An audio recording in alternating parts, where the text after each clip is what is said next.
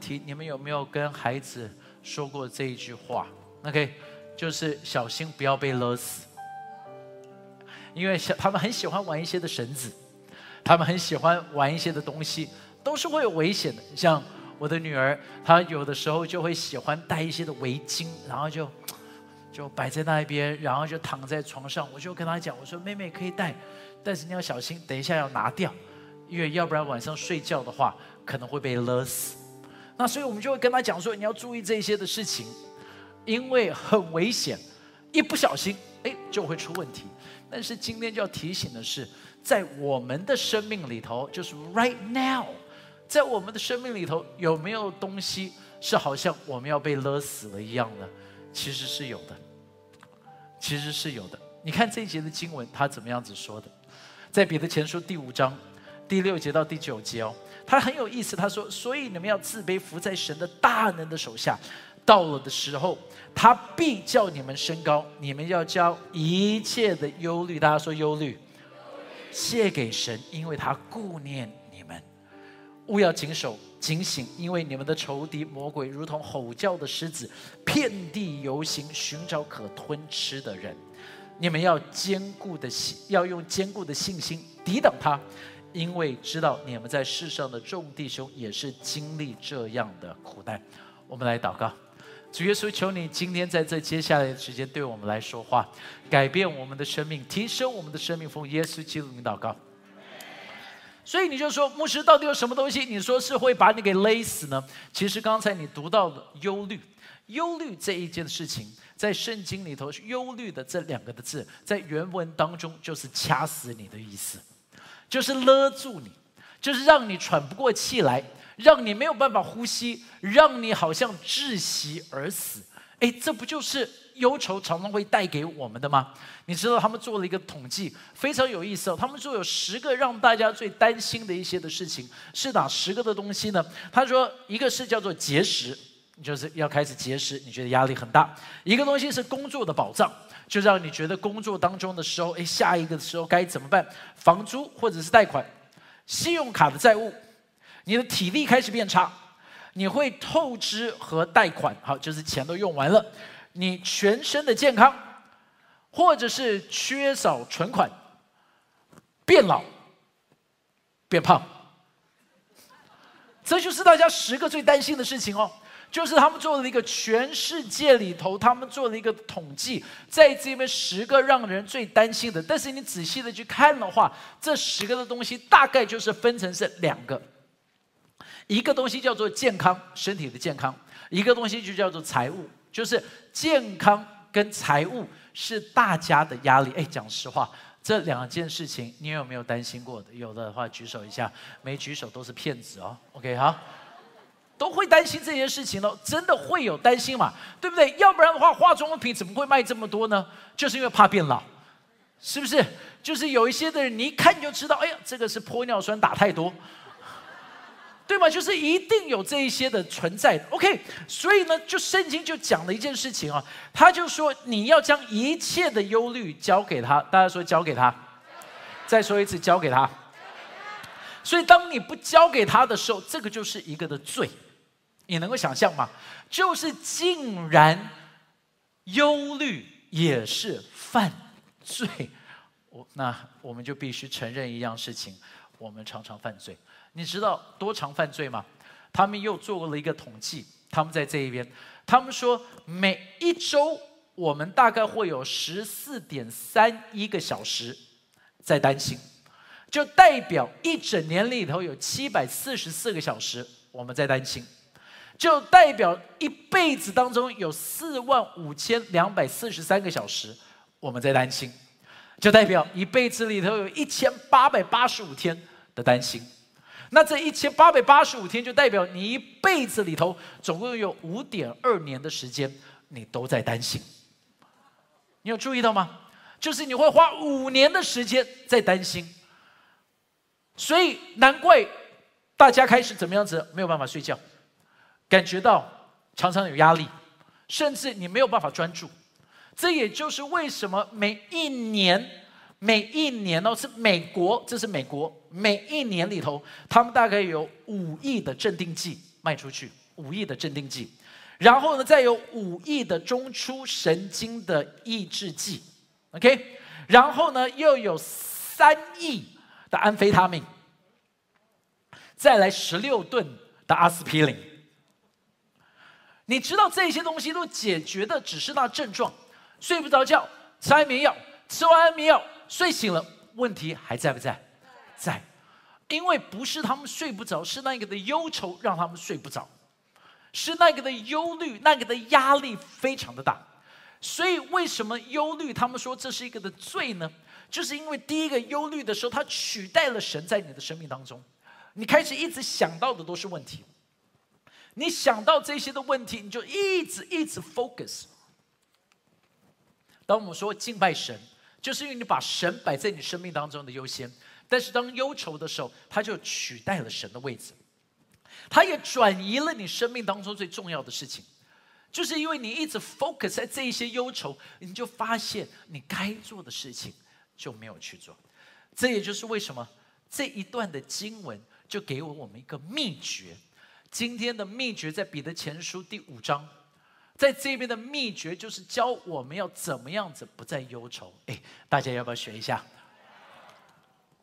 秘诀很简单，他说：第一个你要学习的是谦卑，所以你要注意哦。第六节跟第七节，其实在原文当中，他写的是同一节，就是六七节是同一节。他的意思是说，你们必须要谦卑，OK，必须要谦卑，是伏在神的大能的下面，因为神的大能的时候，当你谦卑，他就会让你举高起来。但是让让你举高起来的秘诀，就是你要把忧虑交给他，OK，所以这是连在一起的。就是你忧虑交给他的时候，这一个就是一个的秘诀哦。他就说你需要谦卑在神的大能，然后呢，在这个的大能下面，你就能够得到自由。好。那为什么说这个的谦卑是这么难做的呢？因为谦卑的意思是什么？谦卑的意思就是丢脸。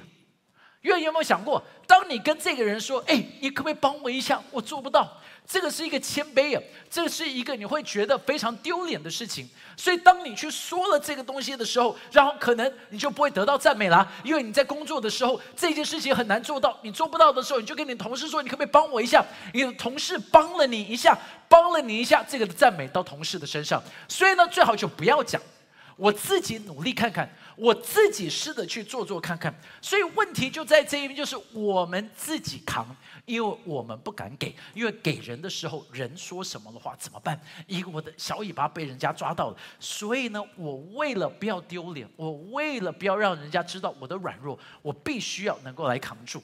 那我们每个人都会有压力，压力都不太一样。所以每一个人拿着的压力的时候，第一个的压力，我们就称这个东西就叫做工作好了，好不好？所以拿着工作的压力的时候，我们自己都刚开始觉得我们都还蛮强的，对不对？因为自己可以搞得定，所以拿着这个压力在这边的时候，我们都还能够 hold 得住。但是拿着这个压力的时候，我们自己生活在这一边都没有太多的问题，拿着压力都还非常自在，我们活着都活得非常的好。然后看到别人的时候，还会说：“哎呀，我跟你讲。”知道哈，这样子做不对。嗯，我我我我有学过心理学。你处理这个的问题，来，我来帮你。所以呢，不只是我们自己的压力咯，我就跟他讲说，来，我帮你。所以有没有有的时候，我们把别人的压力也扛到自己的身上来？哎，你们有这样子做过吗？有哈，就是你，哎呀，你的工作，我跟你讲该怎么样子处理。哎呀呀，我跟你说，哎呀，这个这这个问题，我我我我教你，我教你，我教你。然后呢，你自己可以搞得定，因为刚开始都还好嘛。所以在这边你自己可以搞得定的时候。你就拿着自己的，拿着别人的，你就扛在自己的身上。然后呢，就很好笑的，就是他就会跟别人讲说：“我跟你讲，光伟真的很厉害。你你你你你能够把你的问题跟他讲。那为了面子的问题，我不能够跟他讲说我不能做到。所以呢，他的问题我就会也扛过来了。但是我们扛过来的时候，刚开始我们大概都会想办法，都能够自己抓得住。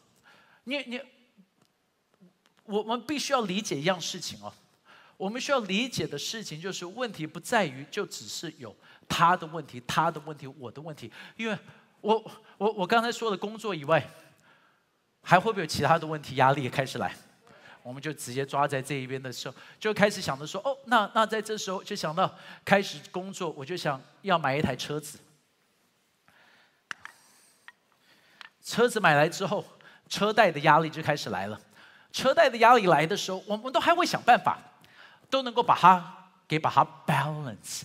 但是其实这压力已经越来越大了，因为车贷之后，我就会觉得这个为了要显出我的成功，我必须要买什么。所以房子之后压力来了，因为三十年的房贷压力来，就突然间你就发现我还是能够扛得住。在三十年的房贷买了房子之后，我就会开始想的是说，那有了房子空空的这么无聊，需要有孩子，孩子就来了。孩子来了之后，这个是叫做 月子中心。所以，OK，孩子来了之后，压力越来越大。但是呢，你知道吗？我们大概都还能扛得过来。只不过你有没有想过，有孩孩子之后，我们下一个的问题就是：哎呀，糟糕了，以后的学区在什么地方？所以我们开始想学区，想学区的时候就要找到说，我可不可以在台北那边找到一个的户户籍，先租了一个的八千块钱一个月，然后八千块钱一个月的时候租来这一边的时候，我们就开始想说，哎，糟糕了，现在幼稚园也要找到好一点的幼稚，最好是一个双语的幼稚园，对不对？国语跟台语这样子便宜一点，明白吧？至少双语要便宜一点的哈。国语跟台语，国语跟美语贵了一点，所以国语跟台语的就所以又再来了一个双双双语的幼稚园，然后你就发现你的问题就大的在这一边，然后你你你就一直扛着，只不过你扛着在这一边的时候，你有没有发现就跟刚开始的不太一样？又有别人的压力，又有自己的压力，压死骆驼的永远不是大问题，压死骆驼的是什么？最后的一根稻草。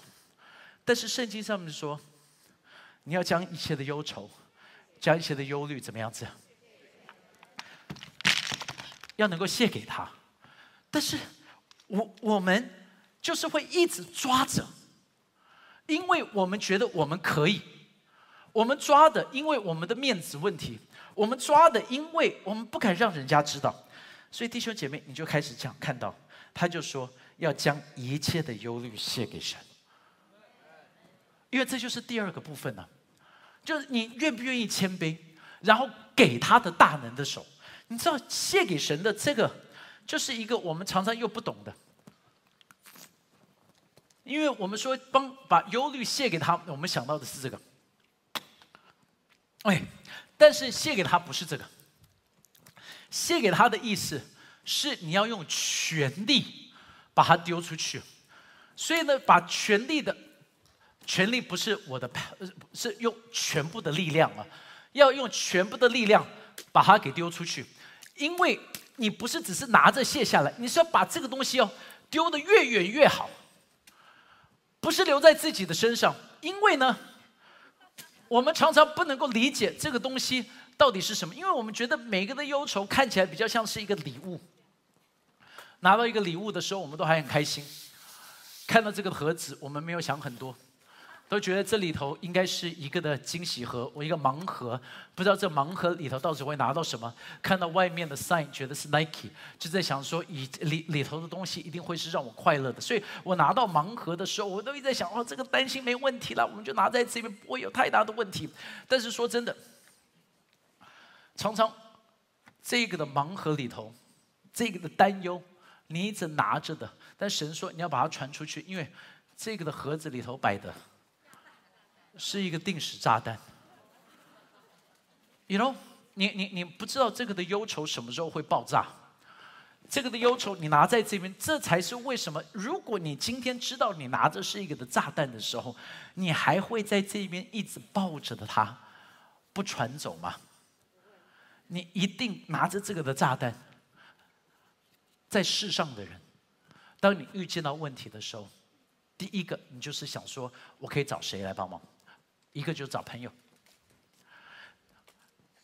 然后音控又没有传出去，这音控已经被炸死了。上一堂你也被炸死，这一堂你也被炸死。所以这些的问题就是这些的忧愁，我们就一直拿着，我们就不知道该怎么办，我们就一直想说谁可以帮我忙，所以我就先问说你可不可以帮我一下？然后他试着帮我的时候又没有办法帮我，所以我赶快想说那你也可不可以借我一点钱？问题在这一边的时候，他又会再传过来，因为你知道吗？大部分的人都没有办法帮我们解决掉问题，那我们就会再找一个人，然后他也没办法帮我，然后我就说，那你就再借我一点钱，他也没有办法帮我。然后呢？问题又回到这一边，就到最后的时候，你有没有看到这么多的新闻里头，不就是这个样子吗？你看到那些人就欠钱欠到多少，然后呢又说他又是明星，他又能够去做这个，但是他就想要拍电影，哪知道拍电影就缺钱，然后最后就嘣嘎，有没有？就是这个炸弹就在你手上就炸掉了。这个的炸弹它就是会炸掉，那你说这个炸弹到底该怎么办呢？所以他就说，这个的炸弹你要传给那一个炸起炸掉的话也不会出问题的，叫做神。因为你把这个传给任何的人，这个的炸弹到时候还是会炸掉。但是如果你可以把炸弹传给神的时候，我跟你讲，就把一切的忧虑写给神的。所以。我我我我们在这边，你就看见哦，《腓立比书》第四章，他说：“应当一无挂虑，凡是借着祷告、祈求和感谢，将你们所要告诉神的。”OK，就就就是你要怎么样子把这个卸下来呢？卸下这个的压力就很重要了。因为因为因为我我我我们常常以为就就是假装它不存在，No，不是假装不存在。哦，那我们就在这一边说服我们自己。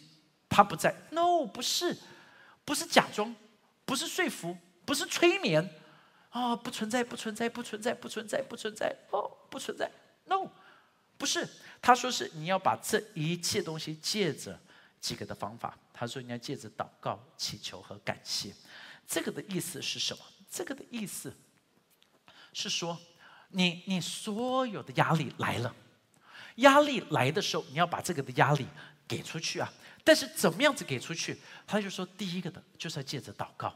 但是祷告要怎么祷告？不是只是祷告哦，是你要借着他的话语、他的应许的祷告。就是神给了我们这么多的应许，要做什么？是当问题来的时候，我们跟上帝讲说：“上帝，你给过这个的应许，不是吗？我知道现在我看起来很危险。”但是你说过，上帝，你记得你说过，我知道现在我看起来很糟，但是我记得你说过，虽然我行过死荫的幽谷，也不怕遭害，你与我同在，对不对？就是当我看到我要破产了，我破产了，不是我要，我已经破产了，上帝，我破产了，但是上帝，你说万事。将互相效力，使爱神的人得到益处。主，我不知道为什么这样，但是我赞美你，我相信有美意在这一边。然后我就再加一个说：上帝，而且我记得你说过，你要使我福杯满溢。阿妹吗？所以你你你知道吗？我的祷告不是只是祷告，哦上帝救救我，救救我，救救我！是上帝，请你记得你当时候给过我的应许。然后赞美是干嘛？就是我先说，上帝谢谢你，因为我知道你已经成就了。所以你在这一边扭转了整个的东西哦。你不是只是在这里祷告，你在这一边是用他的话语祷告，然后就在这时候，上帝就会说：“哇，米迦勒、加百利，你们来看，你看我的孩子，他的祷告，他都记得我跟他讲过的话。”我说过的每一句话，他都记得。哎呦，你看，他又提醒了我。当他这个样子做的时候，来，你们去，你帮他解决这个问题。然后你就看见，上帝要把我们所有忧愁的东西翻转过来。Amen。哎，拍着马绕归给想给吗？所以把他交托给他，但是为什么我们不交托？因为我们不相信他在乎我们。所以圣经上面说什么呢？他顾念你。他说他顾念你啊。这个的顾念是什么？这个的顾念就是你开始要进入到最深沉的一段，就是我们跟神的关系到底是什么？神他在这一边，他是圣经上面说，神爱世人，甚至将他的独生子赐给了他们。哎，他们是谁？就是我们，不是吗？哎，跟旁边说就是我。所以他们都把孩子赐给了我们，还有要把什么什么东西不赏赐给我们呢？明白吗？哎，阿妹吗？所以你你你你你注意到，这就是我们信仰的核心哦。我们的信仰核心是他爱我们，所以他创造了我们，而他知道我们犯罪了，所以他为我们来，他为我们死，他为我们复活，他为我们还要再来。这就是我们的信仰最重要的一点，所以我们要知道一样事情：他爱我们，他在乎我们。因为假如说我不相信他在乎我们，我们就不敢信任他。所以一个真实的故事，有一个的呃医医医院里头的院牧，他院牧半夜的收到收到一个电话，就是说有一个的病人想立刻找人为他祷告，所以他就赶去这个的病房。赶去这病房的时候，让人就啊不需要了，不需要，不需要。他说发生什么事？他说：“哎呀，刚才我很紧张，因为我刚才很紧张的原因，是因为刚才今天早上的时候，医生他给了我看了 X 光，说我得了癌症，然后我就想说我死定了。但是呢，下午的时候，医生就来跟我讲说，他给我错的 X 光，我没事，所以我不需要你了。你你你有看懂吗？就是是说，上帝，如果我得癌症要死了，我再要你，因为我活得好好的，是我不要你，因为我不相信你会让我活得好好的。”是我活得烂烂了，我在找你，因为已经不会再更烂了。因为我们对神的想法就是，神是大怒神，神是限制我们的神，神是审判的神，神是要夺走我一切的喜乐。当我信了神，我就是不能。所以呢，我就一直常常讲说，很多人认为基督教叫做不能教，对吧？就是你不能做这个，不能做这个，不能，不能，不能，不能，不可以，不能，不好，不能。哎呦！也可以叫爱有教，明白吗？是吗？我们一直以为信了耶稣就不能哦，不可以哦，不要哦，不好哦，哎呦！所以我们讲说啊，为了快乐一点，所以太多的人每这个，哎呀，我现在还好了，我还不需要耶稣。哎，你们有没有听过这个啦？我现在还好了，我不需要耶稣。哎呀，我还不错了，不需要耶稣。然后都是什么时候才才才才才需要耶稣？啊，我得了癌症，怪不是就为我祷告，我得了癌症。然后或者是哎呀，我好久没有看到你，怎么回来了？哎呦，最近去看医生，他说长了一个东西。你你有有吗？对不对？但是愿上帝帮助我们，不要到那个的时候再回来找他。神在乎你，神爱你，他有一切的恩典要给你。所以我跟你们分享一个的见证，OK，这个的见证非常的让你知道上帝到底有。多在乎我们，一尊来跟我们分享一下。好的，呃，我们有一个核心同工哈，那他其实已经信主蛮长一段时间了。那因为他们信主前的时候，他们家庭有出了一些状况，所以他们本身是有啊巨额的债务在他们当中。他们也很努力的想要偿还这些债务，可是可是还款的比较慢。那信他信他跟先生信主，可是他的女儿呢是没有信耶稣的。所以他女儿有时候就会调侃一下妈妈，就讲说：“哎，妈妈，你看你信耶稣那么久，对啊，上帝好像也没有帮助我们家完全翻转呐，我们还是很多困难呐，这样，哦，就有时候会调侃他一下。那他那个时候呢，还是会告诉女儿说：，可是，呃，有经历很多上帝的恩典，所以还是持守在信仰里面。到了大概前两年左右的时间的时候，有一次呢，他女儿就跟他说：，你看信主这么久，你的上帝真都没有帮助你，这样好了。”我有一个朋友认识一个算命师，很厉害，算的很准。那你就跟你的上帝请假一下嘛，不然你就去问问问看嘛，看搞不好这个算命师可以帮你啊！哈，你都那么久了，信来教会也没有用这样。所以呢，我们的姐妹一开始就拒绝她的女儿，说不行，我要持守在信仰面。可是她女儿就每一天在她耳朵旁边讲，一直讲，一直讲，一直讲啊，讲到后来呢，这个我们的姐妹就有点受不了了，她就跑，她就跑去祷告，她就跟主说。主啊，我女儿一天到晚一直在跟我讲这个算命师很厉害啊，我也觉得我们家现在的状况真的让我们也很挣扎，这样好不好？上帝，我跟你请假一下啊，我去问一下这个算命的啊，搞不好哦，如果万一就诶也不怎么样，那我我我我还是会回来教会嘛，那至少这样我可以让我女儿就不要再再讲了这样子。所以呢，他就祷告完了之后，他就跑去，他就在跟他女儿讲说，好了，不然你就看怎么样那个算命的方式联络一下这样。所以他女儿就很开心的哈，就去呃把这个算命师约好时间，然后就跟我们的姐妹说：“妈，你就这个时间打电话给他，啊，他就会帮助你解决问题这样子。”我们的姐妹就拿到电话，就按照这个电话号码就拨给这个算命师。打了电话之后呢，打通了，打通了之后，这个算命师接起来就说：“你是某某某，对不对？”哦，我们姐妹想说：“哦，你怎么连我名字都知道？”他说：“你有在来找我问事情。”他说：“哇，好像真的听起来很神哈。”所以呢，他就他就仔细要听要讲他的问题的时候，这个算命师就跟他说：“可是我没办法帮你算。”好，我们的姐妹说：“啊，难道是因为我信了耶稣之后，我我的命已经命命盘已经不准了哈，没有办法算吗？”他说：“不是。”这个算命师说，师就跟他说：“因为我也信耶稣了，所以我现在没办法帮你算命了。”结果这个算命师就反过来哦，就兼顾我们的姐妹，还为她祷告，跟她说：“你要好好认真的追求上帝。”所以弟兄姐妹，你知道上帝为了爱我们的姐妹，还先跟这个算命师传福音，为了就是不要让她走偏路。所以上帝也一样很爱你，Amen。拍手完了都给神。再一次跟旁边人说，他在乎你。然后最痛苦的就是，当你你你很爱你的孩子，但是你的孩子怀疑你。你知道，你的孩子怀疑你，但是你的所有的计划都是为了他好。你现在看我们的天赋是怎么样子想跟我们的关系呢？但是第四个你就要小心了，因为当你不把东西交出来，当你不把你的忧愁交出来。当你不把问题交出来，当你不把困难交出来，当你不把重担交出来，当你不谦卑，因为你要知道神抵挡骄傲的人，所以当你没有交出来的时候，问题就来了。他就说，所以要警醒，因为你们的仇敌魔鬼如同吼叫的狮子。OK，所以在这一边的时候，他在寻找什么呢？他说，魔鬼他像一个吼叫的，如同吼叫的狮子。那吼叫的狮子是。当他在这一边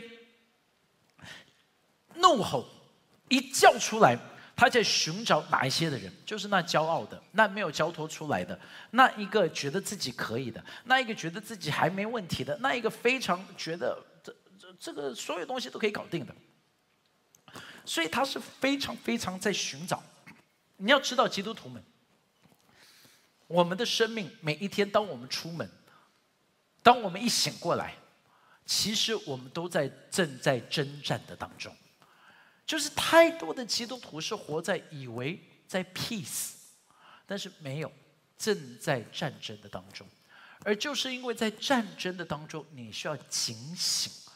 他说你要小心，你要注意，不是偶然，没有东西是偶然的，每一个东西正在发生都有一个的原因，而魔鬼他就会要想给你压力啊。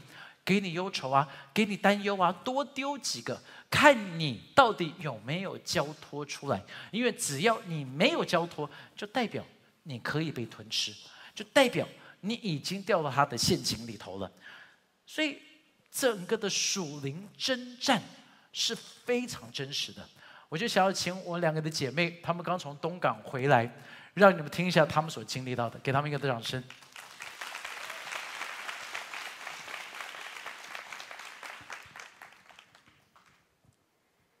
弟兄姐妹平安，大家好，我是三四零一小组的佩龙。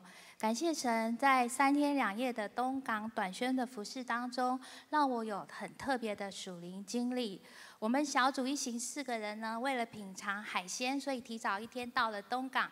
当天呢，我们去观海楼吃晚餐，正在享受美食的时候，呃，我的小组长雪姬姐突然喊了一句：“黑雷狼喜安诺！”我抬头向前看。看到了一个人，满脸涨红，眼睛上吊，头向后仰。我跟雪静姐说，我跟雪静姐没有任何的迟疑跟思考，我们两个就向前冲去。当下呢，见他四肢僵硬，全身抽搐。我判断他癫痫发作了，除了请他的友人立刻打电话叫救护车，我跟雪晶姐也立刻的呢让他扶躺在地上。当下我们一边做着癫痫的处理，一边大声的祷告来呼求神。一阵子之后呢，这个人的症状和缓了些，以原本以为没事了，结果没想到接下来又突然的。强度更强的一个全身抽搐，而且他还有那个血从他的嘴角渗出，鼻子也有那个泡泡冒出。呃，雪晶姐呢，不断的哽咽的用着方言祷告，使尽全力的在他的后背按压他、按摩他。我也在旁边不断的祷告，呼求神，求神来医治他。这时候呢，我也告诉他，请他不要害怕。就在这时，他有停止了片刻。有没有？我以为他死了，可是我相信神一定会医治他。我靠近了他，我在他耳边跟他说：“你有听见我说话吗？”他说有。我跟他说：“不要害怕，耶稣要医治你。”这时候，请他深呼吸，慢慢的吸气、吐气。他仍然不断的在抽搐。就在这时候，我把手按在他的头上，求圣灵现在就来医治他。恢复他，这时候他坐起来了，而且在我跟雪晶姐的搀扶之下，他站起来了。他满脸的疑惑看着我们，他的眼神完全不知道刚刚发生了什么事情。但是我们知道这是神的作为。若不是神，这位小姐可能会发生意想不到的憾事。当我们两个在奋力处理这个过程当中，牧师师母还有小组的姐妹也一起在旁边守望祷告，参与在这突如其来的一场。属灵征战当中，我们也相信，在现场用餐的人也一起见证到神奇妙的作为。愿荣耀归给爱我们的父神，感谢赞美主，谢谢。大家好，我是林安。我一直以为仇敌是很可怕的，会让人发疯，让人变得面目可憎，让人乱吼乱叫，让人。生病诸如此类的事，但这次短宣碰到的事情，让我对属灵征战有一个全新的认识。这一天是东港庙会的绕境，出发前张主任开的福音车忽然发动不了，大家说是征战，于是就开始唱诗歌祷告，然后车子就发动了。虽然在教会很久，我通常把这类的事情归类为巧合，只是教会里常常发生的巧合真的特别多，我一直觉得很奇怪。后来开车开到，呃，后来车子开到和绕境的队伍在同一条街上，看着过不去的样子。张主任准备把车子回转的时候，我们居然硬生生的横着在马路上抛锚的动弹不得，然后大家就。大家的额头直冒汗，但是在车里的祷告的声音却越来越大声。我们就真的横着插在马路中间，大声的祷告，看起来真的很像是来订钩机的。但是张主任告诉我们说，确定过不去了，然后他要想办法先把车子开回去。这时候坐在我旁边的秀梅姐说：“没关系，仇敌怕我们过去。”回去的时候，秀梅姐这句话一直在我心里好久好久。我心里想。仇敌只做这件事吗？只是把车子弄坏，这么无聊，这么幼稚。原来只有这样吗？这事以后，当天晚上就有一对母子逛夜市，逛到来解签，然后就受洗了。